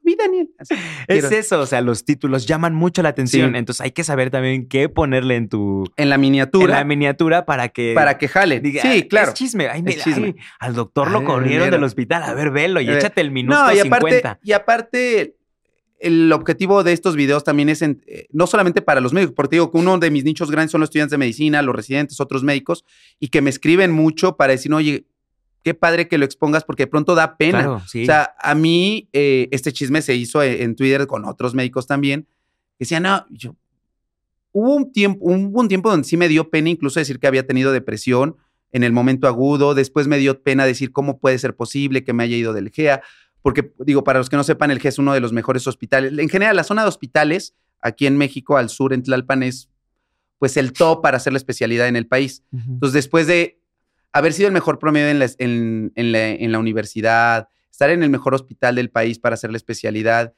y, y como que estos fracasos, y nunca había venido, como te decía, de un fracaso, De un siempre fue como adelante, el niño adelante, que siempre sale con 10 y logra sus objetivos, me dio mucho tiempo pena. Pero eso está bien porque o- o vuelve a lo mismo, vuelves a la empatía con el Sí, con la gente. con la gente que está viendo y dicen, ay, él también puede sufrir. Sí. Porque es que muchas veces la gente dice, es que siempre son felices, pero no es cierto. No Es porque muchos nada más les siempre gusta se ven- aparentar, les gusta pero aparentar. todos sufren, todos tienen depresiones, todos tienen problemas, todos tienen... Y, no eso fue lo que pasó también con esta chava, la que estuvo en, en un programa con Carla Díaz, que dijo, yo estaba Daniela mal, Rodríguez. yo estaba súper mal, y por ellos fue que salí adelante. Yo, invítame, Daniela, a tu podcast. Ya ahorita me va a conseguir Sofi su contacto para ir al podcast de Ah. hablar de salud mental. Entonces, o sea, y se, Sí. y se puso empática, entonces dices, ah, yo también, o sea, ella también sufrió, yo entonces... Y el, mensaje, y el mensaje es acude a terapia. Por eso digo, siempre trato de dar una moraleja, que insisto, no se trata de que los videos se eduquen, pero sí mandar a la reflexión, decir, güey, si le estás pasando mal, deja de Pero- ir con tu reiki, que deja de ir con tus chakras, que te los acomoden. Ay, voy a ir a tomar ayahuasca para que se me abra la mente. No sea ridícula, por favor. Se anda metiendo quién sabe qué cosas. Vayan a terapia. Ay, no, pero es que con los fármacos, que quién sabe qué vaya a traer esas pastillas. Pero bien que se andan dando sus fumatotas de marihuana, ¿verdad? Entonces, entender esta reflexión, decir, güey, si te sientes mal, la puedes estar pasando mal, puedes tener burnout como chingo amiga igual, pues ve a terapia, ve con el psiquiatra. Y ahí estás influyendo Y ahí en los está influyendo demás en la parte de la salud exactamente, mental, para que de quitar este mental. estigma. Exactamente. Pero, y también es como una carta, sí es un proceso, ¿no? O sea, hay Sí, cosas sí. que, este, digo, esto todavía hasta hace dos años me daba pena contar, ya no lo de la presión, sino esto- este trayecto que ahorita te conté de los hospitales. sí, sí. Hoy por allá es como, ay, hay cosas más importantes en la vida. Pues todo se va solucionando y todo va pues, va fluyendo y por, algo pasan las cosas. un Entonces, día a la vez, como dicen. Así es. Oye, amigo, ¿qué otra pregunta tienes? Cuéntame. No, pues estamos aquí muy felices de que estés aquí, pero yo sí tengo una como duda contigo de eh, qué fue lo que eh, de chiquito te dijeron, o sea, cuando tú estabas de chiquito que querías pues dedicarte ¿Ser a todo. No, te- no, de chiquito no querías ser doctor, ¿sí? ¿no? Sí. Sí, o sea, desde es que, chiquito bueno, no quería ser doctor, pero lo que sucede dedicarte al, entreten- al entretenimiento. es que tampoco lo sabía definir hasta Pero, por ejemplo, ah, simplemente ah, cuando era chiquito, chiquito, chiquito, estoy hablando que... No, cinco o seis años. Más, ya sabes, ya, ya te vas, ya te, va- ya te vas como moviendo, ¿no? No, pues es que desde niño ya vas viendo sabían. que es como, ay, esto me está gustando. Sí, o sea, sabía, pero no sabía cuál era el nombre. Ahora yo sé que, que la palabra es entretenimiento. Hubo un tiempo antes de esto que decía, bueno, el teatro. o a lo mejor actor, o a lo mejor, no que, sé. Queda por ahí. Lo que, lo que yo dije cuando tenía cinco años es que eh, creo que a todos les pasa, acabas el kinder y las maestras, ay, ¿de qué te quieres titular? No, pues que yo quiero ser Sí, abogado. ya Y yo, pues, hacer- ay, ¿qué sí, vas sí, a ver? no sea ridícula, maestra, por favor. Sí, sí, sí. Que, que vas a ver un niño de cinco años. Pero bueno, si hay maestras que ponen en duda lo de las vacunas. ¿Se acuerdan que hace un año, ¿cómo nos van a poner cancino? Esas vacunas no tienen suficiente estudio. Ay, maestra, las vacunas tienen más estudio que usted seguramente. Ah, Pero, porque luego así pasa, amigos. Luego la señora, "Ay, no, dice que nos vayan a meter, se andan metiendo otras cosas. Eh, es la verdad. Pero así, por eso hay que decir las cosas así también Sí, directo. sí. Muchos doctores, no, como yo voy a decir eso si soy doctor? No, a la gente le tienes que hablar de tú a tú. Por eso los charlatanes en el tianguis tienen Sí, tanta No, que esto es para acá y la vecina le habla. Pues claro, los story times, el, el esos son chismecito. buenísimos. No, es que a mi cuñada le pasó y empiezan a contarte. A ver, pásame la resta. Ajá, Eso pasa, por eso el chismecito es parte fundamental de Mr. Doctor, porque esos chismecitos dice, ay, qué bueno está. Y claro, O en medio de la historia. a- Sí, ay, mi sección, mi sección Ajá. que tiene más éxito se llama Chismedicina y son capturas de WhatsApp donde la gente me envía las cosas que le van pasando. Entonces, eh, Y las lees ahí. y las leo, pero les voy explicando. Por ejemplo, la que ahorita grabé hoy en la mañana es la le- Lady Chichitas. Una señora que mandó el WhatsApp, la cadena de no te hagas la mastografía porque la mastografía te da cáncer. No es cierto. Sí, hay señoras que creen eso, que la mastografía les da cáncer. No, pues es que tanta radio, ay, no sea ridículo. Sí, yo tuve una compañera que fue a hacerse la mastografía y le, y le dio cáncer de. Ya traía cáncer, vieja ridícula. ¿Cómo que? Pues es la verdad. Es Pero sí, bueno. Pero es que sí hay muchas personas que No. todavía tienen. Y lo mismo Pues con otros como la sí. ayahuasca, que la otra vez, "Ay, no, es que yo voy a abrir mi mente para la ayahuasca y que quién sabe qué. No, no se anden metiendo esto. Digo, afortunadamente este producto empieza a tener un poco de evidencia científica, pero no hay datos concluyentes para saber a qué Sí, dosis puede funcionar. Hay antecedentes de, una, de las personas que podrían eh, de, mm, desencadenar brotes psicóticos si es que se consumen o síndromes serotoninérgicos, que en términos sencillos que se vuelvan loquitos, que les dé agarre Que se ahí el- queden ahí. que se queden ahí en el viaje y que tengan repercusiones incluso eh, a nivel del, del corazón. Entonces, sí tomar mucha conciencia de quién les dice las cosas. Claro. Pero, insisto, también me pongo del otro lado. Porque mis pa- o sea, Pues- yo lo veo también del otro lado porque yo no vengo de una familia que haya tenido una formación académica amplia. Amplia. Mis papás se quedaron en la secundaria. Yo soy el, el, el, em, el primo mayor de toda la parte de, de la familia de mi mamá. Y nadie más había estudiado ninguna carrera. Entonces yo estoy desde la otra parte donde mi mamá iba al tianguis y mis papás y pasaba el señor de, úntate esta pomada y se te va a quitar la artritis reumatoide, la diabetes. Marihuanol. Tómate el marihuanol, úntatelo ahí. O el redotex, tómatelo que, para que bajes de peso. O las gomitas de vinagre, Ah, vinagre. el piñalim y que esto, no sea ridícula, por favor. Tengo un video también de piñalim para que vayan a ver la historia ahí. Entonces, de todo yo hablo de Pero está piñalim. bien, porque pues. o sea, Es chisme, y es lo que está en tendencia. Es que- no, y lo que le gusta a la Viste gente. que la Erika Buenfil la sale promocionando el piñalim. Me Ay, no, no defraudaste, eso. Erika Buenfil, yo que veía tu novela, Vencer, Vencer el pasado. La Ajá, muy veía, buena. Muy sí. buena. Pero está mejor la de Vencer el desamor. Pero, pero Toda esa rama toda, esa rama Sí, es muy buena. muy buena. Son novelas originales. Mandan una historia, cuentan Con una historia y mandan, y mandan Pero un- son pues, historias reales, o sea, que sí se ven muy seguido. Entonces, eso, es- eso les ayudó mucho a que hiciera ese impa- impacto. Sí. Yo, ah, bueno, pero volviendo a esto, Ajá, lo digo sí, por la de las novelas, porque mis papás cuando les dije yo quiero ser actor, no, pues quiere salir en televisión. En Yo- televi- es que yo no quiero salir- Televisa, ¿no? No, yo, o sea, pero a mí lo que me gusta, por eso digo que la palabra es entretenimiento, porque a mí lo que me gustaba es estar enfrente de un público y hablar de lo que fuera. más. Y lo fui canalizando poco a poco. Pero cuando yo era niño, que me dice a los cinco, a- que me dicen, bueno, yo dije, quiero ser doctor. Me llevó mucho tiempo descubrir por qué dije que quería ser doctor. Ahora en la terapia he llegado a la conclusión que era porque más bien quería representar este papel de un doctor, pero no porque fuera, qui- quisiera ser doctor. Claro. Entonces dije, pues doctor, y doctor. Y cada vez que me Y a preguntaban, lo mejor también porque estás hablando con muchas personas, no, ¿no? A mí se me quedó por doctor. Nada más. Pero eh, desde los 5 o 6 años yo escribía las calaveritas, eh, salía en, dices, concursos sí, de sí, ora- en concursos de oratoria, obras de teatro, y de en la prepa fue donde incluso hacía historietas en la, en la preparatoria. Te digo que escribía, dirigía, las actuaba. Y si te gusta o sí tanto mucho escribir, no, no, o sea, sí, sí, Ah. sí te gusta mucho, pero no, no te interesaría como hacer un libro o sacar algo así. Sí, sí, pero ahora con esta plataforma que la acabo de descubrir justamente por Netflix, que topan estos guiones de esta plataforma, Pad One, o cómo se llama, donde escriben los niños Wattpad.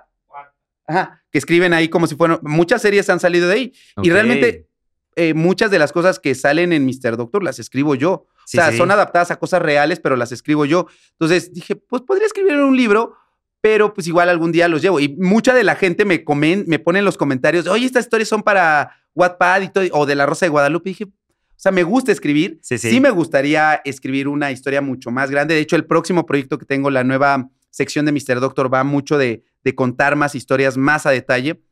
Pero bueno, volviendo a esta parte, eh, mis papás, eh, pues dijeron, pues el niño es listo, se le quedan las cosas de memoria, sabe leer desde los cinco años. Entonces decían, pues sí, algo parecido como lo que le pasa a Malcolm, ¿no? Con, Ajá. cuando le dicen, ¿qué quieres estudiar? Pues estudia lo que sea, de todos modos vas a ser bueno en eso, pero que sea algo que... Que tú te, que a ti te guste. No, no, no, no, que saque adelante a la familia, Ah, ok, ok, ok. porque yo vengo de una clase eh, media baja, Media baja. donde es que sea o maestro, que sea abogado, que sea doctor o que Sí. sea licenciado. O sea, pensar en, vamos a decir la verdad. No. ¿cómo voy a ser fotógrafo? Como el meme de Laura Flores. Como fotógrafo, hijo. Mira, hasta se nos cayó. Como fotógrafo. Si han visto ese meme, si no me lo ponen acá, búsquenlo. Laura, digo, Laura, Ay. Laura León. No, sí, donde sí, está sí. con este Ortiz de Pinedo. Sí, Y le- ¿cómo fotógrafo, hijo? No, corresponsal. Peor, peor. ¿Ah? ¿Quieres que te maten? Eh, Búsquenlo, búsquenlo. ¿Sí lo han visto ese? Eh, La verdad, cuando dice quiero ser fotógrafo, quiero ser cantante, no, pues de qué vas a vivir, te vas a morir. Sí, sí, Entonces, sí. cuando yo les digo en la prepa, faltaban como dos meses para hacer el examen, les digo, oigan, ¿qué creen? Creo que quiero estudiar teatro. No, que pero ¿cómo? Que quién sabe qué. Dije, bueno, pues ya, estudio medicina, está bien, no me desagrada, me gusta, se me hace interesante el cuerpo. Y la es que te digo, me Sí, termina sí gustando. Este, y fui canalizando, empecé a dar clases en la, en la universidad a grados más pequeños de los míos, era el conductor de eventos cuando había Día del Médico o algún evento, em, me gustaba dar conferencias, entonces lo fui canalizando este Exacto. gusto del entretenimiento, estar frente al público en, en esa forma. Llega el internado hace 10 años, en el 2012, que me vengo para México, a estar todo el día en el hospital, pues se va perdiendo la oportunidad de hacer todo eso, después el ENAM, después la especialidad, después la depresión, y ahí justamente es donde vuelvo a reencontrar, y por eso estoy muy agradecido con Internet, porque nunca imaginé que Justo. el Internet fuera mi ventana de oportunidad de mi gusto por el entretenimiento. Es lo que te iba a decir. eh, ¿qué, qué sientes ahora al ver ya este proyecto ya bien estipulado que es Mr. Doctor? Pues- ya lo ves y dices 212 mil en Instagram, ¿sí? En Instagram, 252 Millones en. TikTok y en YouTube. Tú- Entonces lo ves y dices, ay, o sea, nunca me imaginé que, Que, le gustara que- a tanta gente. y que iba a llegar ahí. Pues no lo digo tanto por los, por, digo, Sí, sonar tanto bien cliché, ay, no me los gustan los seguidores. No, sí son importantes los seguidores. Porque pasa lo mismo en la, en la universidad cuando decía, gente envidiosa, como llevaba el mejor promedio, y la No verdad es que siempre me gustó el perreo, no, el, la bata limpia, digo, el, este, la- el perreo sucio, no, el perreo el hasta perreo abajo, hasta abajo. pero el perreo, El el, perreo promedio está arriba. Pero en medicina tenemos otro, el perreo sucio, pero la bata limpia. Ok. Entonces, eh, la verdad es que a mí siempre me gustó el, el, el berrear y todo, y la escuela se me hacía muy fácil. Entonces, siempre andaba en las fiestas y era como el, el relajo, el desmadre. Y entraba, tomábamos clases con los, este, por promedio. Entonces, siempre llevaba las materias casi con los mismos compañeros, porque elegíamos los mismos maestros. Entonces recuerdo que una compañera me decía, no, pero este, ¿cómo es posible que tú tomes clases con nosotros? Y siempre digo, pues no se me hace difícil sacar buen promedio. Y muchos me, me juzgan, es que el promedio no importa. Claro que sí importa el promedio, si no, no pudiera, hubiera elegido poder venirme a México a hacer el internado, cuenta para el currículum. Claro, no es todo, pero claro que importa el promedio. Lo mismo con los suscriptores. Ay, no me importa. Claro que importa. No te darían campañas si no tuviera esa cantidad de suscriptores y el engagement. Entonces, eh, pero realmente más que el número de seguidores, lo que sí me impacta es ver que les gusta. O sea, de verdad, eh, a mí cuando me mandan mensajes o veo que de verdad estamos sentados esperando ya a las 8 de la noche que el jueves para que piengue el video o el domingo, me siento, porque aparte yo soy niño de yo en mi casa no teníamos internet, no teníamos cable, no me quiero hacer la víctima. Pero cuando me dicen, oye, tú no viste eh, Grey's Anatomy o muchos doctores, yo quiero ser doctor porque vi Grey's Anatomy, Doctor House. Y tú no. No, yo vi el doctor Cándido Pérez, el doctor Chapatín. Esas son mis inspiraciones, las novelas. Sí, las novelas, literal. Yo veo mucho, como hoy por hoy mis videos de YouTube los veo como programas y la gente los ve como programas de una hora y media. Me voy a sentar el domingo a ver Raúl Velasco. Y es que está muy entretenido. Está entretenido y les gusta y de verdad. Yo, me, yo conozco a muchos em, creadores de contenido que dicen, subo el video y ya no lo vuelvo a ver. Lo entiendo porque a lo mejor ellos mismos lo editan.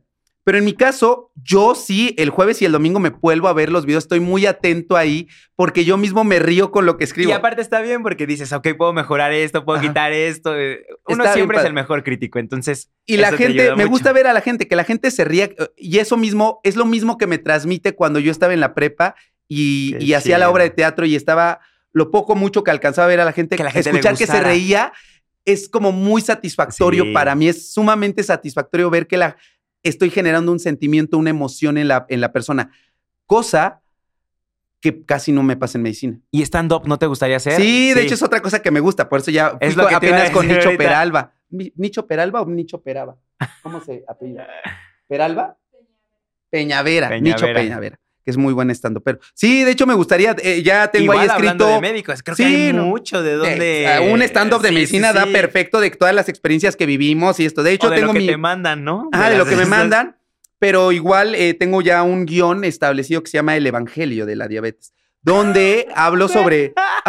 porque aparte les digo que yo soy niño católico y me identifico como una persona católica. Me caen mal sus algunos de sus seguidores y de sus representantes sobre todo los que se hincan cada año para ir a ver a una señora ahí.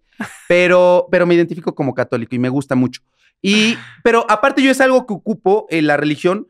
Digo, si la religión ha servido para doblegar a la sociedad mexicana, ¿por qué no la voy a utilizar yo para ir metiéndoles un poco de, medicina? de medicina? Porque luego me dicen, ay doctor, pero si de algo me he de morir, el problema es ese, que no se mueren y viven años, años y años. O cuando les digo, este, ay, le digo, oiga, es que hay que modificar estos hábitos. Dice, es que es muy difícil la tentación. Y le mire, señora, nuestro Señor Jesucristo estuvo 40 días en el desierto y se le apareció el demonio y le dijo, si te me arrodillas, todo esto va a ser tuyo.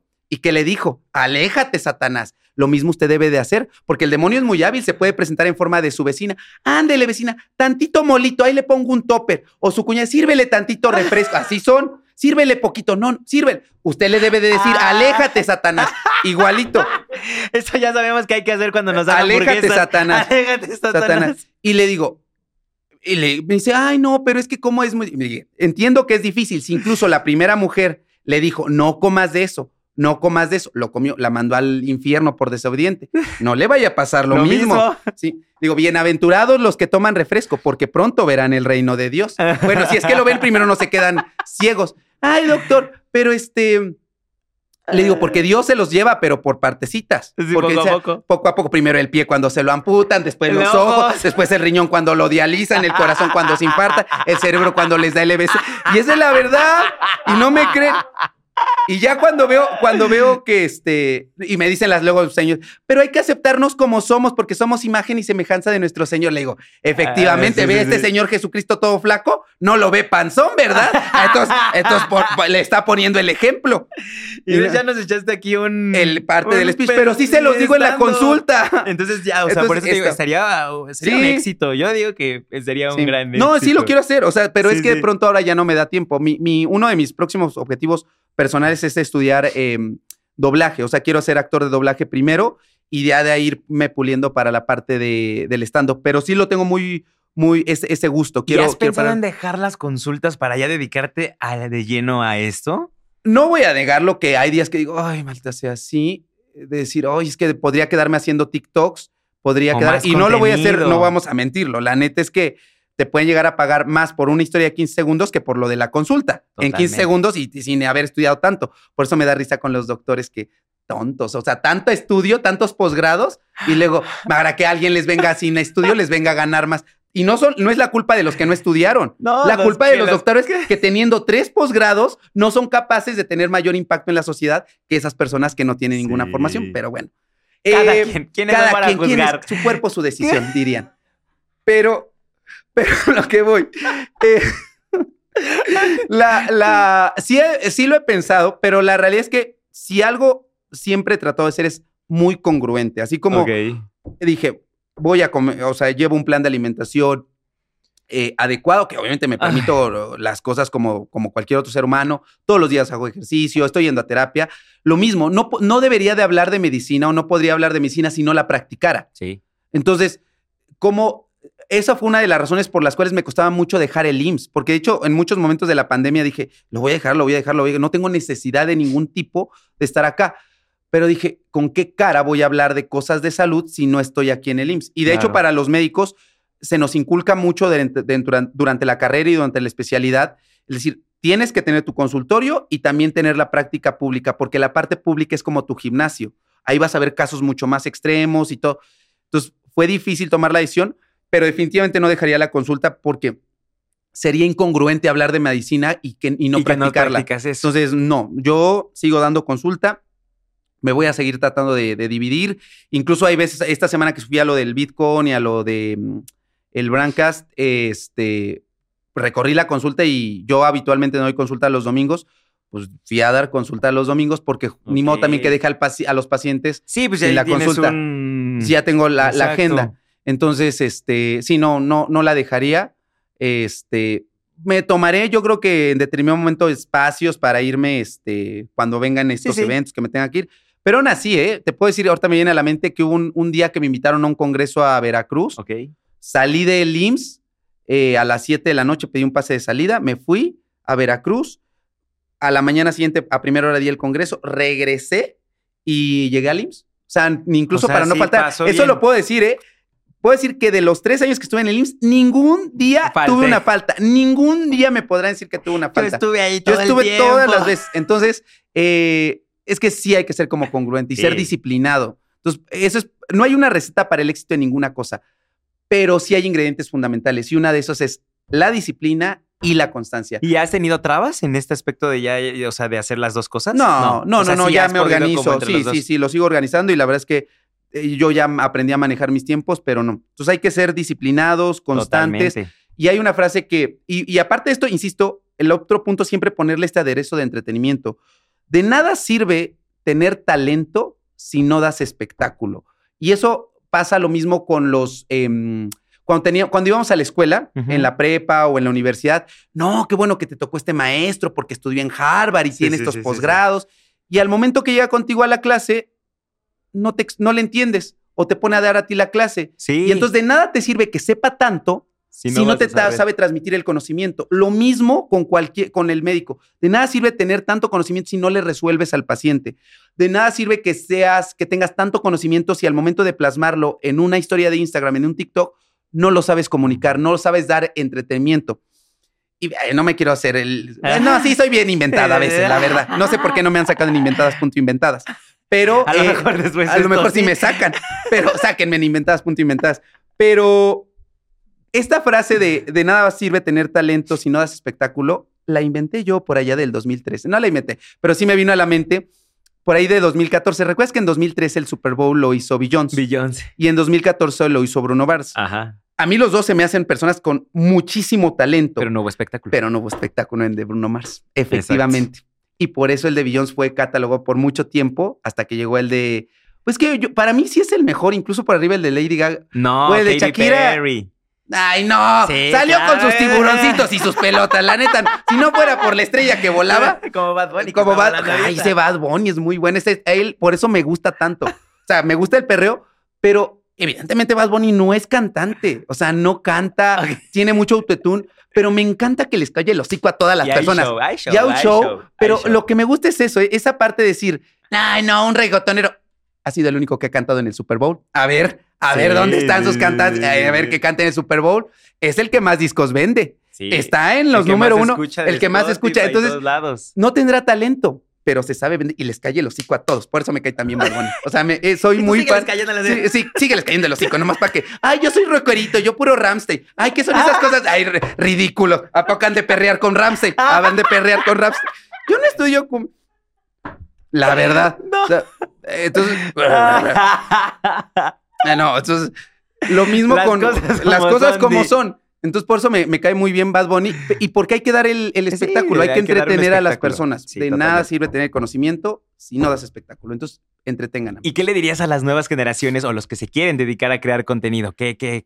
Un, Un mensaje un que sea- mensaje o sea- o un tip o algo. Uno, que sea un contenido que ustedes vean. O sea, que digas, yo sí me voy a, o sea, eh, voy a hacer este TikTok y a mí me divierte. Ajá. Suena muy cliché de hazlo por amor al arte, pero la, es, es real. Hay una frase dentro del cristianismo que dice, busca primero el reino de Dios y por añadidura lo demás se te dará. Basándonos en que de acuerdo a... em, ¿cuál, ¿Cuál apóstol decía? No libera- en el cap- eh, San Pablo, en, el- en San Pablo, porque hay una canción que dice, búscalo y verás. En el capítulo cuarto, versículo 8, primera de Juan, San Pablo lo dice, Dios es amor.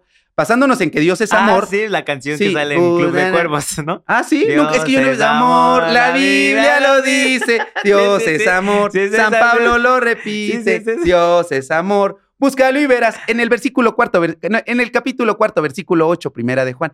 Nunca he visto Club de Sí, Cuervos. sí, sí, ahí sale esa canción. Pues yo me la sé del catecismo. Pero bueno, el punto es que si Dios es amor, busca primero lo que te dé amor y todo lo demás se va a abrir. Sé que suena bien romántico. A mí no me gusta Pero hacer estos espirituales. Vamos, sonríe, vamos, her-". No, Qué eso es- no. Hay que hacer las cosas como son. Pero si a ti te gusta lo que haces, a la demás gente le va a Le va a gustar muy seguramente. Y la otra es, eh, no se desesperen. Yo les puedo decir que lo- las primeras tandas de videos que yo hice, si bien ya había público cautivo de Facebook que sí me llevó un poco a, Por a los YouTube memes. por los memes, lo hacía íntegramente porque me gustaba. O sea, de verdad yo disfrutaba y sigo disfrutando pararme frente a la cámara, a, a ponerme a hablar, entretener. A mí me gusta. Sí, Entonces sí. te tiene que gustar y no esperes que la gente en automático va a responder.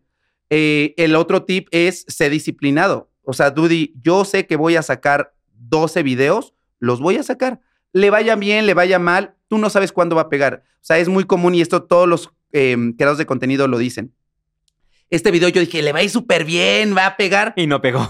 Y el que dices, güey, lo voy a hacer aquí. Pegó. Sí, yo te- eh, sí, tengo un video de TikTok, que es el más viral, de, y yo creo que lo habrán visto todos, que es el de culón, culito, es la canción de este, de cómo se? Cartel de Santa, Ok. pero el, el audio viene de como cuando tienes un buen de tatuajes, pero te da miedo ponerte la vacuna. Se hizo súper viral, tiene más de 20 millones en TikTok. Ok. Este, ¿Y lo, ni no, y lo hice, ¿sabes? Lo tengo, porque aparte, por eso es que mis papás no confundan tener buena memoria con inteligencia. La inteligencia, la buena memoria no es sinónimo de inteligencia. Mis papás creían eso. Es más bien saber utilizar esos Sí. conocimientos. ¿Por qué lo digo? Porque tengo muy buena memoria. Soy muy bueno, o sea, tengo memoria fotográfica. Y lo digo porque ese video lo grabé el primero de septiembre. Lo grabé justamente el día que regresé al IMSS. Lo Al grabé el primero de septiembre del 2021, pero eran como la una de la tarde. Yo tenía que salir a la una y cuarto del consultorio particular para llegar en punto a las dos. Ok. Entonces ya me faltaba muy poco y dije, lo hago rápido, ahorita en lo que, en lo que viene el ya Uber. está rápido. Y lo ¿no? hice O sea, sí, sí, sí, rapidísimo. O sea, no, no, ni siquiera lo repetí ni nada más. Fue como, ¡pum! 20 millones de vistas. Entonces tampoco se Sí, el desesperen. que caiga es el bueno, ¿no? El que- Ya que el que menos piensas es cuando dices, ya, quedó. Sigan trabajando, síganlo haciendo. eh, no se desesperen y sean disciplinados, constantes, sean auténticos. Y eh, tip, que sea entretenido, que sea algo que ustedes vean y que sea, no me gusta esta palabra de contenido de valor, como si entretener no fuera valorable. O sea, como si no tuviera ningún valor. O sea, bailar. claro. Hacer un TikTok bailar tiene su valor. A ver, Sí. baile usted. Ah, Por eso me caen gordos los médicos que dicen, ay, es que se hace TikToks. A ver, A ver, hágalo usted. tú. No me van a dejar mentir, porque aquí atrás graban en, en la agencia, graban. Doctores, mucho posgrado, los pueden hablar frente a la cámara. Habla, la- habla mejor Lady Coral Blanco. Ah, eh, eh, Estamos inmersidos. Eh, No, no saben hablar. Entonces, sí. este, que sea un contenido que no, no quiero decir que sirva, porque incluso hacer chistes o hacer babosadas sirve para reírte y Exacto. despejarte. Pero que le ofrezca algún servicio a la persona, que, Claro. se- que le sirva de algo ese video. Entonces siempre digan, ah, esta información que estoy dando o esto que estoy haciendo le puede servir o lo puede invitar a la reflexión o a reírse o a esto. Y la otra es subanse en tendencia, lo que está en tendencia. Si este, ahorita, por ejemplo, lo de los niños de Chiapas, hoy de hecho, yo creo que si me da tiempo llego a ese.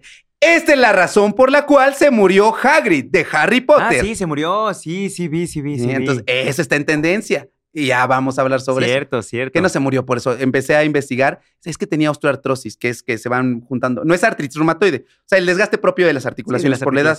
Pero eso no lo mató. O sea, más bien seguramente se desacondicionó y hubo alguna otra situación. Ok. Pero eso es lo que está en tendencia, Sí, ¿no? O el Entonces, Latino, todo eso. entonces- Tendencias, vaya. pone, pero no sé, si fuera barbero, este, no sé, diría, estos son los cortes con los cuales, algo con el cabello de Hagrid. de que es- Hagrid, sí, o sea, sí, sí. saber adaptar tu contenido a lo que está A en lo que está tendencia. en tendencia. Entonces, eso es algo fundamental, amigos, para que sepan. O, por ejemplo, lo de las más drag. Ojalá que sí se enferme alguien de las más drag. Carlo, invítame para ser el médico de Pues es que ya está esta- grabado, entonces Sí, pues sí, ya, para la- para la- todas es la las más. final, la final, la, la final, que va a ser en vivo. Ya, ya estoy pidiendo que me inviten aquí detrás de cámara. Ya saben que me tienen que llevar a la final. Que de todos modos, de aquí a ocho días voy a conocer a Deseos y a todas ellas y les decir, amigues, llévenme. Pero. No, pues se la van a pasar O si no, para todas las más. ¿Tú quién crees que vaya a todas las más? No sé, yo Tiene que- no sé. Tiene que ir Sofía, Sofía Jiménez, la que segundo lugar de. Ella creo que debió de haber ganado. Este, ¿quién más? Las de la tercera temporada había varias. Las, sí, había muy este, buenas. Soronasti es de la segunda, ¿no? Sí, creo que sí. Esa también. Este. Ay, ¿cómo Sí, se llama? Ah, sí, claro, yo también. Es que Rebel. Mall con su alebrije gigante. Pero bueno, de todos modos, ustedes dejen en los comentarios quién creen que debería ser sus más. Y ya que está en los comentarios, suscríbanse a este canal porque ya me di cuenta que sí siguen al de Pedro. Pedro lo graba acá y tiene más suscriptores. Entonces suscríbanse ustedes al canal también porque sí. arroba, arroba influencer. Influencer. Revista La Influencer. revista Influencer, sigan en Instagram, en TikTok, en Facebook, en Twitter, en todos lados. Y también síganme a mí como Mr. Doctor Y ya Oficial. lograste venir, entonces eso Ya. es lo mejor. Ya estoy acá, voy a poner ahorita mi firma. Sí, voy a poner. Sí puedo firmar, ¿no? O no puedo firmar. Sí, sí, O es la pared de Pedro, solamente los que invita Pedro fue el sol. Bueno, ahorita vemos si firmo. Bueno, para que cada vez que vean un video, ah, mira, ahí está el de Mr. Doctor. Bueno, amigos, al- algo más, no, amigo, que estuvo increíble, de verdad me la pasé muy bien. Espero que te la hayas pasado No, bien. yo. Hablamos muchísimo y pues qué gusto haberte tenido aquí en la muchas gracias. revista. A ver cuándo me vuelven a invitar. cuando quieras eres bienvenido. Muy bien, Muchas amigos. gracias. de Cuídense mucho. Cuídense Nos vemos. mucho, nos vemos. Bye. Gracias. Bye.